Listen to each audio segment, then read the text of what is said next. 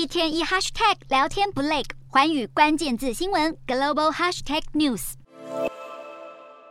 在女权抗议潮涌现将近三个月后，伊朗现在传出了道德警察已经被解散的消息。伊朗检察总长蒙塔兹瑞声明，道德警察跟司法无关，而国会和司法部门正在研究需不需要修改伊朗女子必须穿戴头巾的法律。就连总统莱西都稍稍松了口。不过，根据当地媒体消息，声援抗议的人士还是持续遭到逮捕。伊朗电影女星米特拉哈贾里就是最新传出遭到拘捕的公众人物，而且伊朗内政部也迟迟不愿证实道德警察已经被废除。伊朗的男性民众似乎也对这项消息抱持着犹豫态度。伊朗抗议人士现在提出了进一步的抗争手段，呼吁全国各行各业从五号开始大罢工三天。推特上开始出现讯息分享，表示在七号当天，德黑兰自由广场会再出现一波示威游行的活动。